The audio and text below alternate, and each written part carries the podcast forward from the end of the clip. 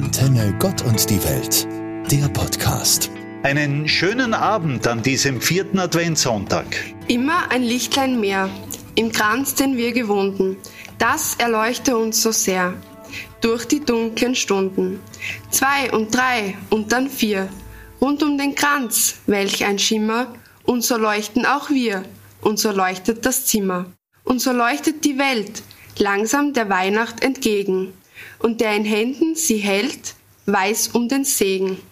Danke, Jasmin, für dieses wunderbare Gedicht von Matthias Claudius. Das Licht leuchte uns so sehr durch die dunklen Stunden.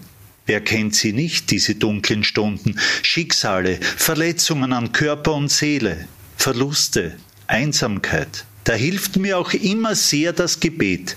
Zu Gott rufen, ihn anrufen, Kennen Sie übrigens die Telefonnummer von Gott? Ich schon. Ich habe sie in der Bibel gefunden. 50, 15. Denn im Psalm 50, Vers 15 steht, Rufe mich an in der Not. Sehen Sie ruhig mal nach.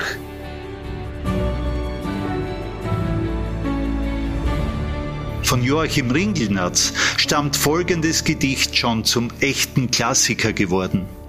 Schenke groß oder klein, aber immer gediegen. Wenn die Bedachten die Gabe wiegen, sei dein Gewissen rein. Schenke herzlich und frei, schenke dabei, was in dir wohnt, an Meinung, Geschmack und Humor, so, dass die eigene Freude zuvor dich reichlich belohnt. Schenke mit Geist, ohne List, sei ein Gedenk, dass dein Geschenk du selber bist. Danke, liebe Theresa. Darf man bei all den Problemen unserer Zeit sich da überhaupt die Frage stellen nach den Geschenken für Weihnachten? Es ist ja tatsächlich nicht ganz so einfach. Es soll ein persönliches Geschenk sein, nichts bloß dahergekauftes, es sollen Ideen, Liebe und Mühe drinstecken und auch noch dem gefallen, für den es gedacht ist. Eingepackt werden muss es zwar auch, aber selbst die schönste Verpackung macht aus einem lieblosen Gegenstand noch kein Geschenk. Und was schenken wir eigentlich dem Christkind? Haben wir auch daran schon einmal gedacht? Mein Vorschlag. Machen wir uns selbst ihm zum Geschenk. Achten wir dabei weniger auf die Verpackung. Zum schönen und guten Geschenk wird man, wenn man Schönes und Gutes tut. Warten wir mit unseren guten Vorsätzen nicht erst bis Neujahr, sonst könnte es sein, dass der Einzige, der in unserer Familie am Weihnachtsabend kein Geschenk bekommt, Christus selber ist.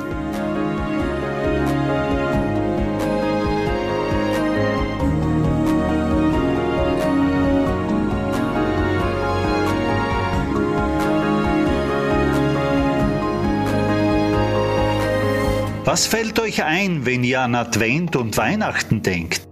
So habe ich in einer Religionsstunde meine Schülerinnen und Schüler gefragt. Fröhliche, poetische, romantische und auch nachdenkliche Statements waren die Folge. Einer zum Beispiel, es war Marius, sagte ganz spontan Weihnachten ohne Corona. Es ist in der Tat so. Die Pandemie, die uns jetzt schon fast zwei Jahre fest im Griff hat, hat nicht nur uns, sondern auch Weihnachten verändert.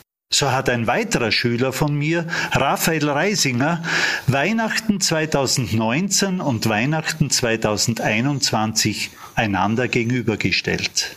Weihnachten aus der Sicht von 2019.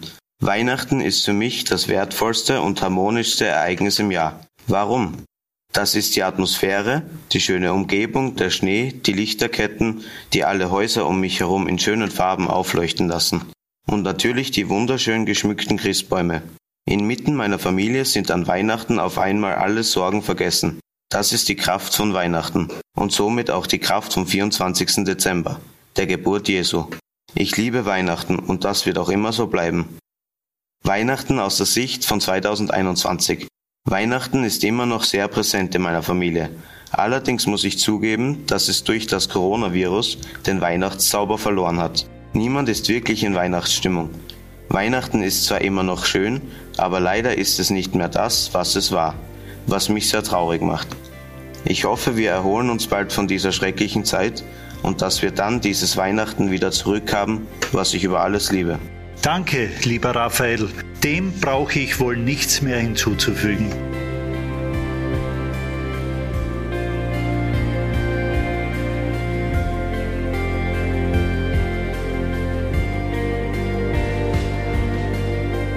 Da kam einer auf die Erde, auf unsere Welt. Er war wie wir, wie alle Menschen und doch ganz anders. Er musste von oben, von Gott gekommen sein, denn er kam als Wissender. Er hatte Kunde, eine gute Nachricht von oben, von Gott. Er hatte die Botschaft von einer lichten, guten Zukunft, von Freiheit und Weite, die schon hier begann für alle, die ihm Glauben schenkten. Er lebte ihr Leben, er trug ihre Lasten, er starb ihren Tod. Die Menschen hatten das Licht nicht vertragen, das er ausstrahlte. Sie hatten die Liebe nicht ertragen, die er verströmte. Sie hatten ihn abgelehnt. Trotzdem stand stets das Licht im Mittelpunkt seines Anfangs, seines Endes, seines Lebens. Am liebsten wäre es den Menschen wohl gewesen, er wäre für immer klein geblieben, ein Kind, das liebe Jesulein in der Krippe. Doch größer als alle weihnachtliche Romantik war seine Kunde von Erlösung, Zukunft, Hoffnung und Zuversicht. Wenn das nicht wichtig ist in unseren Tagen? Denn Weihnachten ist nicht mehr weit. Frohe und gesegnete Weihnachten. Ihr Theologe Walter Drexler. Antenne Gott und die Welt, der Podcast.